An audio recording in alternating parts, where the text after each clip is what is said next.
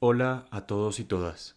Bienvenidos al podcast del Proyecto Arenas, Historia, Memoria y Lucha del Tiempo Presente, una invitación a pensar históricamente.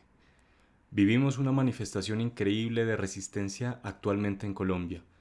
Un verdadero derroche de dignidad se ha tomado las calles de las principales ciudades del país y sin lugar a duda, pese a que todo puede seguir igual para el país nacional, algo cambiará para el país político. En este marco de resistencia que nos hace creer que estamos más cerca de aquello que alguno o alguna llamó la dignidad de rebaño, queremos ofrecerles algunos fragmentos de una resistencia que inició hace ya más de 50 años, una resistencia en la Colombia profunda que a través de los años dotó de dignidad y esperanza a miles de luchadores y luchadoras sociales en Colombia. Esto es, fragmentos de la resistencia en Marquetalia.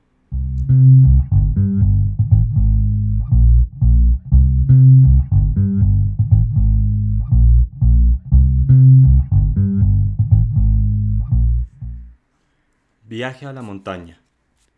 En los primeros días de abril de 1964 tuvimos conocimiento de una grave decisión del gobierno colombiano. La guerra de exterminio contra la región de Marquetalia comenzaría en la tercera semana de mayo de este año. Contra el núcleo revolucionario de Marquetalia se emplearían a fondo 16.000 hombres del ejército, fuerzas combinadas de infantería, artillería, aviación para bombarderos y aerotransporte iniciaron la agresión se emplearían en todo su rigor la táctica del cerco y el bloqueo. Si se producía por parte de los campesinos alguna manifestación de resistencia, serían lanzadas bacterias contra la población. La sexta brigada, entonces bajo el mando del coronel Hernando Correa Cubides, fue destacada para la operación inicial. El comando de la guerra fue trasladado a Neiva, capital del departamento del Huila. Su anterior sede había sido la ciudad de Ibagué, capital del vecino departamento del Tolima y comenzó la movilización de tropas y de material bélico. La dirección central del Partido Comunista necesitaba la presencia de sus cuadros en el teatro de los acontecimientos futuros. A Hernando González y a mí nos ocupó el gran honor de ser comisionados para cumplir esa tarea, el primero en representación de la Juventud Comunista y el segundo en la del partido. Forzamos la partida hacia las montañas porque la situación era premiante. En pequeños equipos de campaña metimos un pantalón de drill, una camisa, un par de botas, papel, lápices. Las armas nos esperaban en la cordillera, entre los camaradas. En la madrugada del 11 de abril nos pusimos en marcha. Al día siguiente penetramos la montaña. Seis días después nos confundimos en abrazo fraternal con Manuel Marulanda y un grupo de muchachos que ya esperaban el avance de las tropas enemigas muy cerca de la aldea de Gaitania.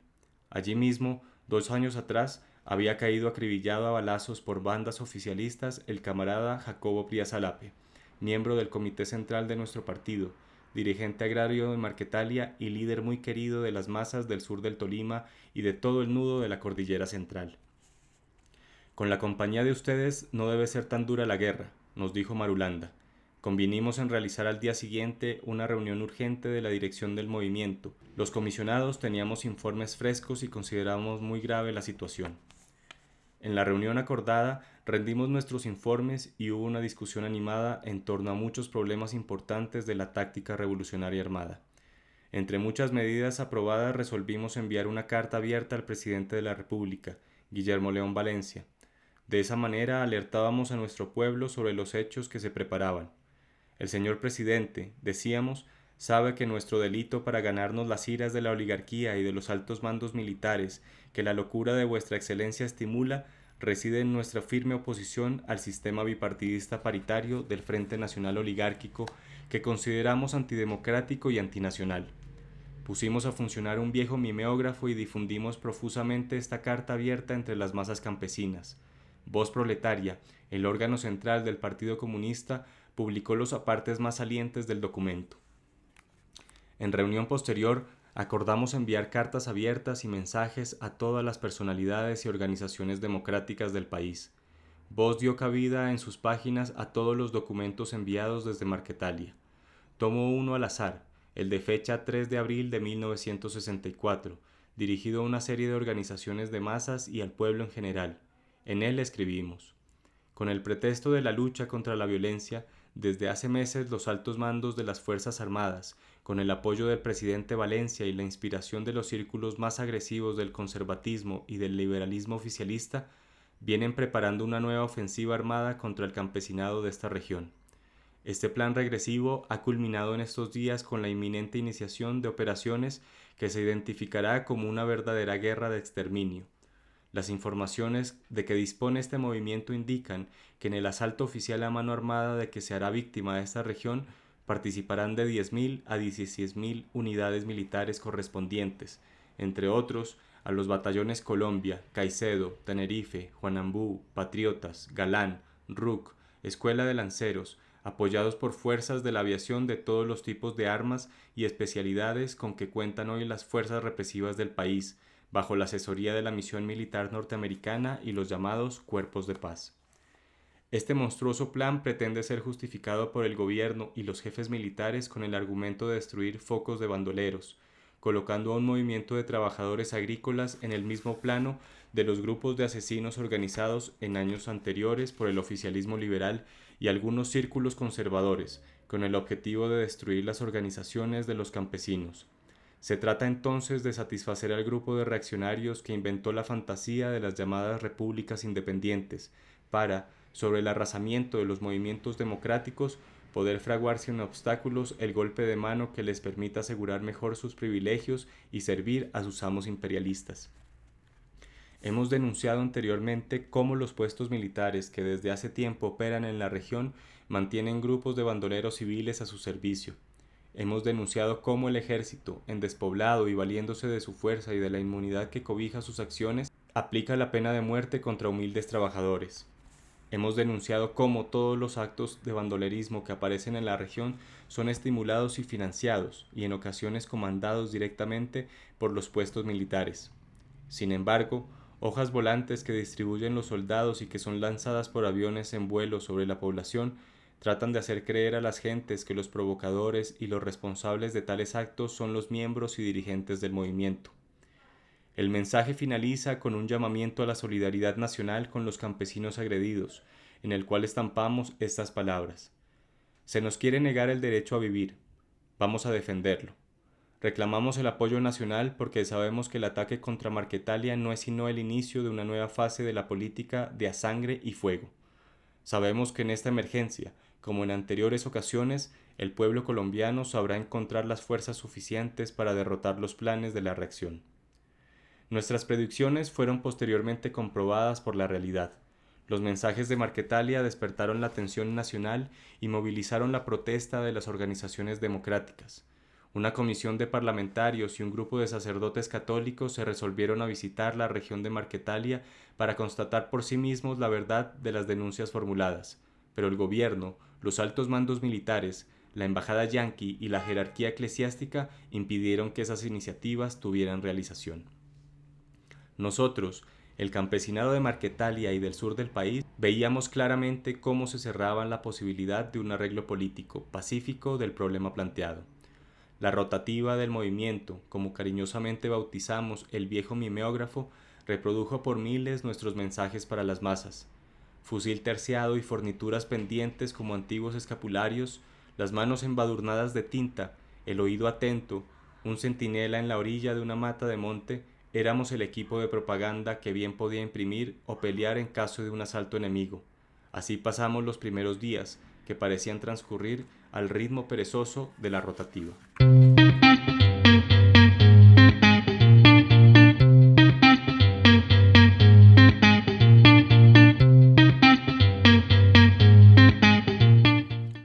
Operación. Marquetalia es el nombre convencional de una zona situada sobre la cordillera central, entre las sierras de Atá e Iquira. Su parte central es un pequeño altiplano. Toda la región es muy montañosa y elevada, y allí se levanta una de las mayores alturas geográficas de Colombia, el Nevado del Huila, con 5.750 metros de altitud. En las estribaciones de ese nevado nacen los ríos Saldaña, Atá y otros menores, que corren hacia el norte a nutrir las aguas del río Magdalena. Marquetalia está circunscrita en los límites de los departamentos del Tolima, Huila y Valle del Cauca. Quizá la superficie del territorio es de unos 800 kilómetros cuadrados. Desde la época colonial, la zona ha estado poblada por la tribu de los Paez, bravos defensores del suelo patrio contra las huestes españolas, y que luego han entrado a convivir con los campesinos que han llegado a colonizar las montañas. Llegar a esas alturas nunca ha sido tarea fácil. No existen caminos. Las trochas montan incansablemente por sitios prácticamente impenetrables.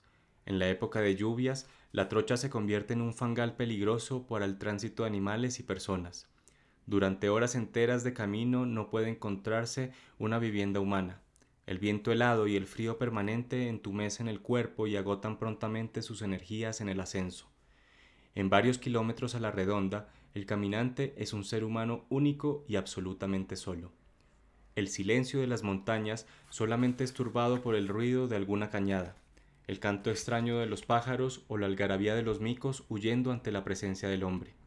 Fue allí sobre esas cumbres gigantescas donde se detuvo la primera expedición agresora enviada contra Marquetalia en 1962. Los soldados del gobierno, acosados por los campesinos que les enfrentaron la resistencia armada y les ocasionaron numerosas bajas, y acosados también por la implacable naturaleza abrupta, tuvieron que regresar a sus cuarteles. Marquetalia había obtenido así su primera gran victoria militar. El ejército colombiano había aprendido la lección y de ese momento en adelante los altos mandos militares apresuraron con decisión la tarea de convertir el ejército oficial en una verdadera fuerza de combate antiguerrillera, tarea que venía siendo ejecutada desde principios de 1960. La dirección del movimiento acordó realizar una asamblea general para discutir algunas opiniones en torno a la táctica que debía seguir el movimiento guerrillero, el 17 de mayo se abrió la asamblea y el 18 al mediodía escuchamos por la radio que había comenzado la operación Marquetalia. La discusión giró en torno al problema de la evacuación de las familias numerosas, la adopción de la movilidad absoluta y total, la no aceptación de una nueva guerra de posiciones, la transformación de las avanzadas en guerrillas móviles y una nueva forma de organización de los cuerpos armados. La Asamblea decidió proceder a la evacuación de las familias numerosas, en primer lugar, ante las nuevas condiciones surgidas, determinadas por el cerco de exterminio que los mandos militares comenzaron a cerrar el 18 de mayo, y teniendo en cuenta la nueva táctica del ejército oficial, su fuerza numérica, su poderío ofensivo, su capacidad, tenacidad y resistencia, sus poderosos recursos económicos y propagandísticos, su ventaja transitoria, etc. La Asamblea acordó poner en ejecución la táctica de la guerra de guerrillas móvil, total y absoluta, el enemigo que teníamos enfrente era en verdad una potente fuerza contraguerrillera con dirección operacional móvil y con un centro o mando de operaciones no móvil, en el seno del cual los especialistas norteamericanos iban a poner en práctica sus experiencias de combate en Vietnam, Corea y Argelia. La nueva forma de organización de la guerrilla campesina implicaba una nueva composición, siete hombres armados y cinco desarmados, que jugarían el papel de servicios especiales, minadores, aprovisionadores y rancheros. Cada cuerpo armado o guerrilla operaría en un área que le impidiera al enemigo su localización. Frente a la táctica del enemigo, consistente en tomar contacto con el movimiento guerrillero y no perderlo hasta la terminación de la guerra, la Asamblea acordó realizar movimientos que obligaran al enemigo a perder ese contacto, en tanto que las guerrillas lo mantendrían con él a través de las masas y de los servicios de inteligencia revolucionarios. La última determinación, en fin, transformó la dirección del movimiento en un Estado Mayor guerrillero. Todos los frentes de actividad de la dirección se unificaron en el Estado Mayor. Las demás conclusiones tomadas por la Asamblea fueron de carácter secreto.